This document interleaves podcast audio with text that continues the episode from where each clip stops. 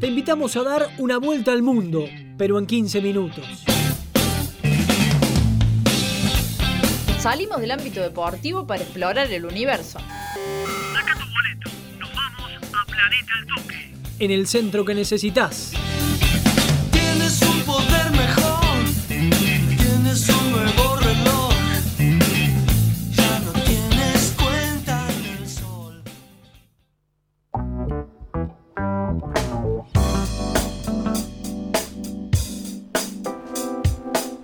Seguimos en el centro que necesitas. Estamos comenzando este planeta al toque, ya última sección de este programa de hoy. ¿Cómo estás, Bruno? Estoy muy bien. Momento cafecito. Llegó el momento cafecito y yo estoy mucho más contento cuando está el momento cafecito. El momento cafecito. Y hoy, hoy amerita para, para momento Sí. cafecito. La verdad que me gustó mucho armar esta sección. Eh, me entusiasmé buscando datos, eh, leyendo ahí. Hay un libro que habla sobre esto que vamos a contar un rato. Y me metí a YouTube a buscar algunos videitos también para, para ir viendo. Eh, aproveché que tengo la compu nueva ahora porque la llevé a arreglar a Z Computación. No sabes cómo. Eh, Mira, vuela, Yo vuela. Le, estaba por decir justo Pero que, vuela. que tenía, tengo un problema eh, con, el, con el audio de la computadora. En los auriculares a veces me enganchan, a veces no me enganchan. Y estaba buscando dónde podía llevarlo. Yo no soy oriundo de Río Cuarto, estoy, hago agua a veces cuando tengo, necesito llevar cosas a arreglar acá en Río Cuarto. Eh, ¿Dónde me recomienda, señor Darío Bertuccini? Z Computación. Z Computación, exactamente, nuestros amigos de Z Computación, vamos a decir, además de toda la cooperativa Alto, que también están eh, allí en Altoque Deportes. Se encuentran en Sebastián Vera 383, horario corrido de 9 a 18 horas. 20 reparaciones de PC, notebooks, celulares, tablet, consolas, todo lo que quieras reparar que esté tecnológico ahí en tu casa y digas, uy, no sé cómo hacer esto. Nuestros amigos de Z Computaciones, por supuesto, te pueden dar la solución precisa. Te pueden dar el centro que necesitas. Fuera de joda, se me rompió la computadora en serio. La llevé y me dijo, brother, es esto. Abrieron así, tuk, tuk, y fue como. Encima siempre suele pasar eso. Claro, viste, Suele yo. pasar dos Yo cosas. le dije, yo ya estaba. No, voy a tener que comprar otra computadora, qué sé yo, viste, 40, 70 lucas. Y Loco me dice, no, Sí, brother. te quedaste mirá. corto igual. Sí, sí, sí, por decir. No, pueden pasar dos cosas. O cuando llevas la computadora a arreglar, es como los nenes cuando lo lleva al médico, viste, que parece que no tuvieran nada. Claro, Después, viste, y El loco la abrió, yo transpiraba en seco. Y fue como, porque no me cobre mucho, que no me. No, sí, yo lo tuve que cambiar hace poco, ya ahí tengo un par de cosas que joden, digo, bueno, vamos a ver dónde lo puedo llevar entonces a Z Computaciones que nos van a estar acompañando en estas secciones de Planeta al Toque. Permítame decir, la artística, nos vamos al universo, saca tu boleto porque nos vamos a Planeta al Toque. En este momento, señor Darío Bertoccioni, ¿qué tenemos? Y hoy vamos a hablar de nada más y nada menos que de la voz. Y si decimos la voz, es la voz. The Voice, em, la voz Sí, no es de, The Voice, pero No viene de ahí, Voice. pero viene de ahí, Viene eh, de ahí. Es un derivado. El reality show de música quizás más popular del, del mundo, uno de los más populares, que es The Voice, que ya tiene como 11 temporadas en Estados Unidos, con uno de sus jurados, Adam Levine, de mm, Maroon 5, el líder de Maroon 5. Pero viene Eh, Mau y Ricky. eh, ahora en Argentina vienen Mau y Ricky, los hijos de Montaner, porque Montaner dijo, si no está mi hijo no se hace la voz argentina otra vez. Así que sí, lo los tendremos, los tendremos de jurado en un nuevo reality show que arranca. ¿Cómo se lleva con los reality show? ¿Bien? Eh, depende del reality. Con el último que me enganché fue Masterchef, hasta ahí nomás. En la segunda temporada medio que eh, no me convenció tanto. Yo la primera más que la segunda, sí. Eh, pero bueno. A mí, a mí me gusta. No, yo, soy, yo mm. soy de reality show. Me gusta el formato de la voz, me Sí, gusta el sí. formato de Masterchef. Hasta ahí. En este Eh, caso- Me entretiene. La voz. Bueno, vamos a hablar de la voz. Porque ¿Qui- ¿Quién es la voz? la semana pasada se cumplieron 23 años del fallecimiento de uno de los cantantes de nuestra cultura popular más famoso de todos los tiempos, del siglo XIX y del siglo XX. Estamos hablando de Frank Sinatra. El grandísimo. El grandísimo Frank Sinatra que fallecía hace 23 años, estamos hablando del año 1998. Mira usted, yo creo que. Duró mucho, ¿eh? Claro, ese Frank no se había muerto en el 70. No, Sí, no, mal, no, no, mal. Yo tenía esa, No, no, esa bueno. idea, Y digamos. Frank también reflotó de nuevo ahora por, por eh, su aparición en el capítulo de, de Luis Miguel, el, el penúltimo capítulo donde, bueno, cuenta Ah, la veo, historia. veo que viene fanatizado con la serie. Ve- Sí, cuenta la historia de cómo eh, fue ese momento en el que se juntaron para grabar. Y vamos a rescatar, ya que estamos hablando de Frank Sinatra, su visita a la Argentina. Qué lindo, qué lindo encuentro igual ese. que Agosto, rescató, sí, ¿eh? Luis sí, Miguel, Frank Sinatra. sí. Oh. Ya vamos a charlar de eso en un ratito. Año 1981, en agosto vino a la Argentina. Pero vamos a contextualizar quién era Frank Sinatra. Frank Sinatra nació en el año 1915. Ah, vivió mucho en serio. Fíjese usted, 1915, Era una familia de inmigrantes italia- italianos, ¿sí? Natalia Garavante, Dolly, le decían a su mamá. Eh, era una mujer que era partera, trabajaba en un hospital. Mire el dato curioso, estuvo un par de veces presa por eh, hacer abortos clandestinos. Mire usted. Mire usted. La historia en, de- En aquellas épocas. En de aquellas épocas, imagínense ahora lo que era en aquellas épocas. Principio del siglo XX, claro. Principio del siglo XX, estuvo en Cana varias veces por practicar abortos.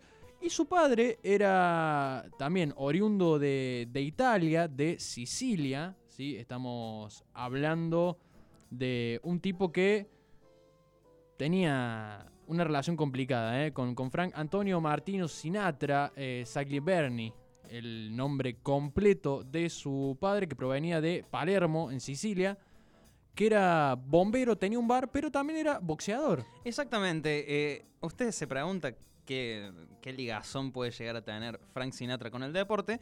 Eh, Anthony Sinatra, como luego adoptó su nombre para suelo estadounidense, era boxeador, exactamente, era boxeador de, de origen italiano, como bien decías Darío. Eh, pero por los prejuicios de la época, por los prejuicios ante los inmigrantes, decidió acortarse su nombre, decidió ponerse un artístico que es Anthony Sinatra. Se rompió la muñeca luego de algunas peleas en Estados Unidos, en suelo ya americano, Y y, ahí ya- se retiró. Se retiró. Si bien Frank eh, nunca practicó el boxeo, es un fue un entusiasta admirador y hasta después se volvió promotor. Era común verlo en grandes peleas eh, de, gran- sí, de protagonistas promoviendo- importantes eh, para algún costado del ring o hacia otro. Muchas veces robaba la atención Frank Sinatra, más allá de, mm, de los que estuvieran peleando. Y además te cuento otro datito cortito, más allá del boxeo. Frank Sinatra era un gran admirador del béisbol, como buen yankee, digamos, y como buen New York, y no era seguidor de los Yankees de Nueva York. Y mira esta, esta historia tan particular. Joe DiMaggio tiene el nombre. Sí. Joe DiMaggio, beisbolista histórico de los Yankees de Nueva York. Muy poco sé de béisbol yo, pero el nombre de Joe DiMaggio viene sobre todo por los Simpsons. y Joe DiMaggio salía con Marilyn Monroe, estuvo casado con Marilyn Monroe. Y dicen que Frank Sinatra, por admiración y quizás seguramente por algo más, eh, inmediatamente que Joe DiMaggio se divorcia de Marilyn Monroe, Fue allá. fue... Hizo el aleteo del buitre y fue... No vamos a reproducir el, el- Sí, el sí. ruido, pero... Hizo el chaja Hizo chaja. y fue para allá. y fue a buscar a Marilyn el señor Frank. Ningún. Ningún bobo. Ningún bobo, vamos a decir, ningún Ya vamos lento. a hablar de la relación de- de- del padre de Frank Sinatra con, con- con su hijo, pero Frank Sinatra, un niño que nació en un parto complicado, eh, imagínense, eh, en ese momento el parto lo, in- lo indujeron, por la instrumentación quirúrgica que se usó para, para sacarlo, se le, perf- le perforaron un tímpano, un tímpano y le dejaron una cicatriz en, en la barbilla, en la parte de- inferior, digamos, acá abajo de la pera. Eh, casi muere su madre, casi muere él. Bueno, un parto recontra complicado. Frank que, eh, nació en un seno familiar no rico, de clase media muy baja. que Él mismo manifestaba en varias entrevistas que no le faltaba nada, pero tampoco es que le sobraba. Bueno, y en esto, ¿no? Esa relación que tenía con su padre. ¿Por qué? Porque Frank en su juventud era muy famoso por las malas juntas. Ajá. Dejó la escuela, ah, terminó el Era un pandillero. Terminó el primario a duras penas, dejó la escuela, esto le trajo rispideces con su padre, que lo mandó a trabajar. Frank Sinatra pasó de ser camionero a ser redactor para una editorial deportiva, por ejemplo. Otra vez, el deporte muy ligado a la vida de Sinatra. Y cuenta la historia que en su momento quien lo encarriló a Frank Sinatra fue nada más y nada menos que Carlos Gardel. Ah, mire usted. Ya, ahí empieza la relación de Frank Sinatra con la Argentina. Y con la música. Así es.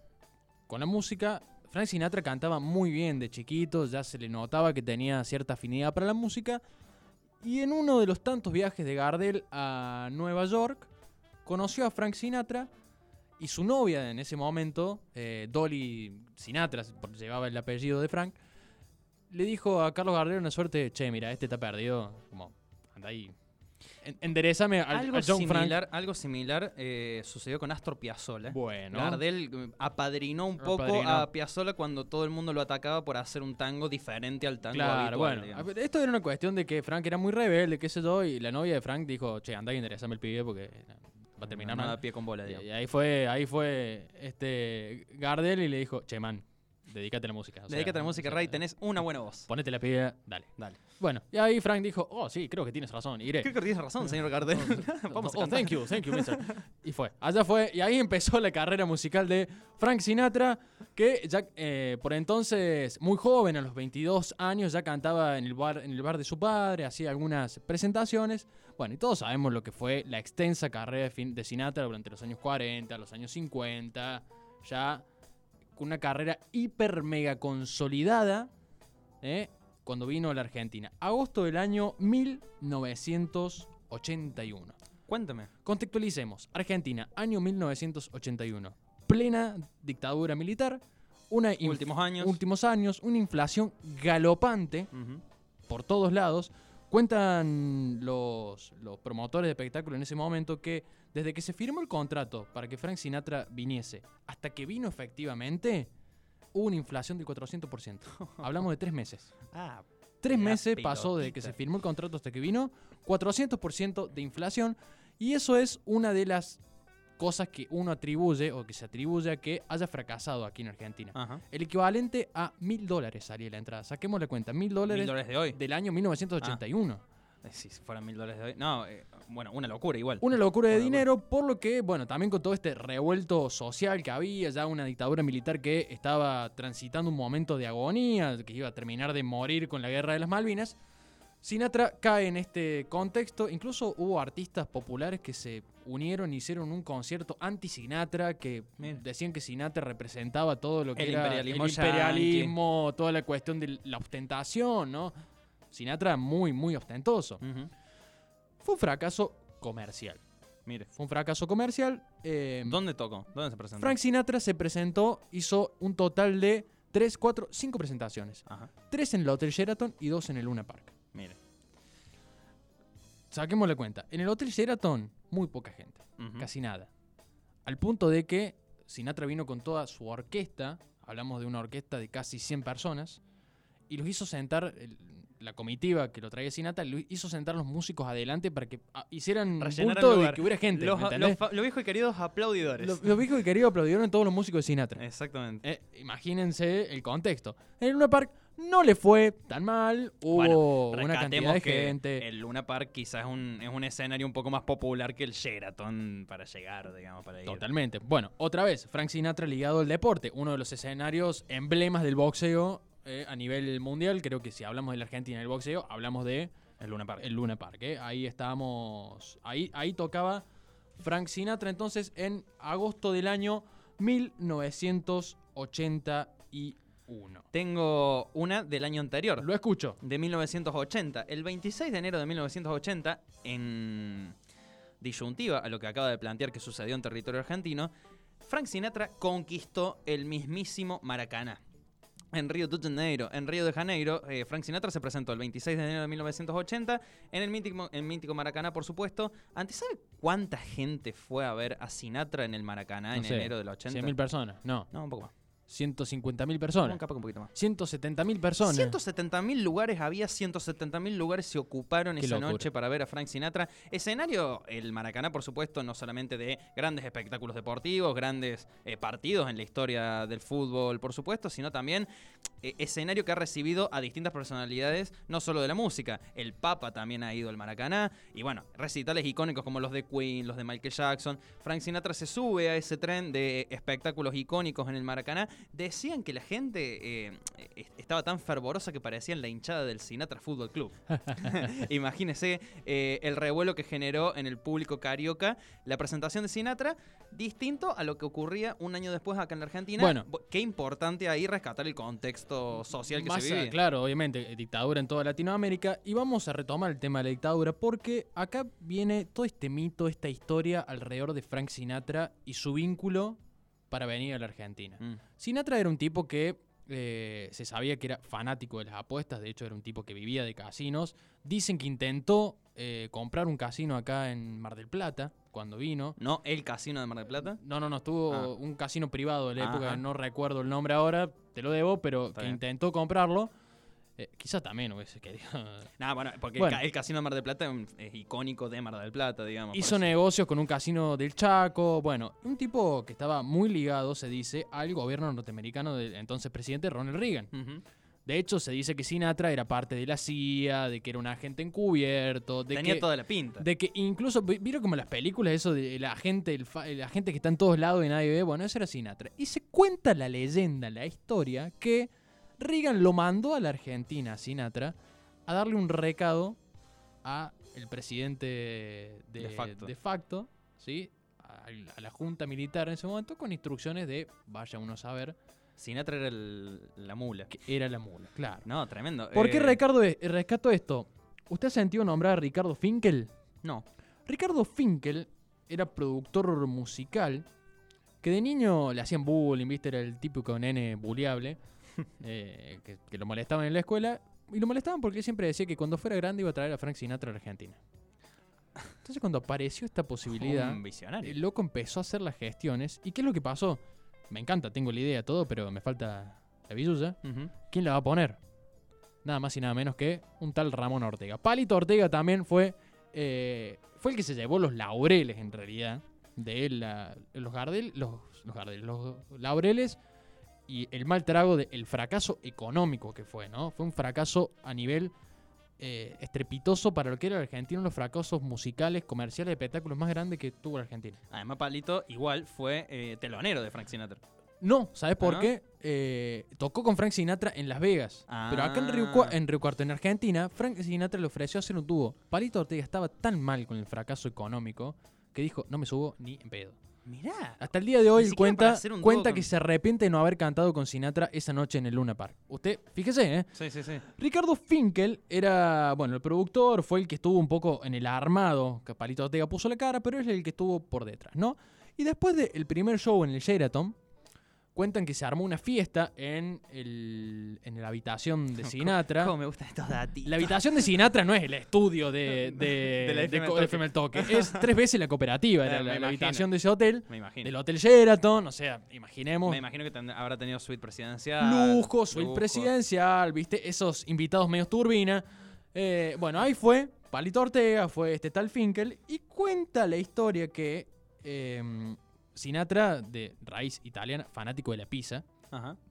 pidió pizza a la, a la habitación y Finkel la mandó a buscar en una patrulla de la policía a una pizzería en Palermo y los hizo venir con la sirena prendida en contramano y la pizza tardó cuatro minutos y medio en llegar al hotel. Pedido ya. mm, ¿Me entendés? En O esa sea, época éramos mejores. Sinatra estaba chocho. Bueno, ¿qué voy con todo esto? Cuentan que en un momento de la fiesta Sinatra lo llama a Finkel, aparta su seguridad privada con, con una seña, se lo lleva a una barra de un bar a hablar y le dijo, mira loco, el presidente de Estados Unidos, Ronald Reagan, me pidió que hables con la junta militar. ¿En qué quilombo se metió Finkel? Hay ciertos, ciertas cosas que tienen que arreglar, qué sé yo, y vos vas a ser mi intermediario. Mirá cómo se te dio vuelta el sueño de pibito que tenías de traer a Sinatra Pará, a la Argentina. hasta el día de hoy, muchos, Ricardo Finkel sigue vivo. Eh, es una persona que tiene 80 y largo de años, es un tipo que en cualquier nota que da, dice que no va a hablar de eso, que él va a morir con el secreto de la tumba de qué es lo que Frank Sinatra le pidió, A la Junta Militar. que, o lo que es lo que Ronald Reagan. Le pidió a Sinatra que le pida a Finkel que le diga a la Junta Militar. Mi- mi- m- mire usted a dónde viene la cadena de favores, digamos, a través de dónde. Entonces, todo esto para decir que el fracaso fue comercial, fue, fue a nivel este, espectáculo un fracaso, pero que a lo mejor la, la misión de Sinatra no era venir acá, sino que era toda una pantalla. Esa es una Claro. leyenda urbana que hay. De hecho, hay muchos libros, hay uno muy famoso que lo recomiendo que se llama Operación, Operación Sinatra, eh, que cuenta un poco todo el, el tras bambalinas de, de esto, con muchos detalles más de, de lo que estoy hablando yo ahora. Se imagínense, eh, hay muchos detalles de qué es lo que estaba pasando en Estados Unidos, de la relación de Sinatra con la CIA. De hecho, la hija de Sinatra dice que cuando él no podía, ella no podía localizar a sus padres, llamaba a la Casa Blanca y lo localizaban al toque. Una locura. O sea, una, una Era- cosa. era un tipo más del, del gobierno. Sí, sí, sí, sí. O sea, recomiendo este libro que es de Diego, mm, de Diego Mancusi, periodista. Eh, que Saben muchísimo de música. muchísimo de música, es un libro muy accesible, yo lo compré, sale 700 pesos, está es entretenido, digamos, y cuenta, bueno, toda esta, toda esta historia. Y esto fue la, la visita de Sinatra a la Argentina. Un fracaso comercial, podríamos decirlo, pero a lo mejor una misión cumplida. Recordemos que no, no es casualidad toda la injerencia de Estados Unidos dentro de los gobiernos de facto en Latinoamérica. Eh, así que bueno, eso fue lo que pasó. Es apasionante esta historia. A mí me, cuando, cuando leía y buscaba datos decía como, pa, loco, qué locura. Qué locura. Eh, un datito más y con esto cierro absolutamente la sección. Hay un registro que salió hace poco, en, me parece que en marzo o en febrero de este año, un registro que se rescató de un VHS de la televisión argentina la presentación de Frank Sinatra en el Luna Park. Está en YouTube en dos partes, con un sonido, una calidad complicada. Discutible. Discutible, digamos. Pues un registro medio casero Viejo, de la sí. televisión, muy viejo. Pero bueno, está ahí para verlo, yo lo vi y es realmente impresionante. Así que bueno, eso fue la historia de Frank Sinatra en Argentina.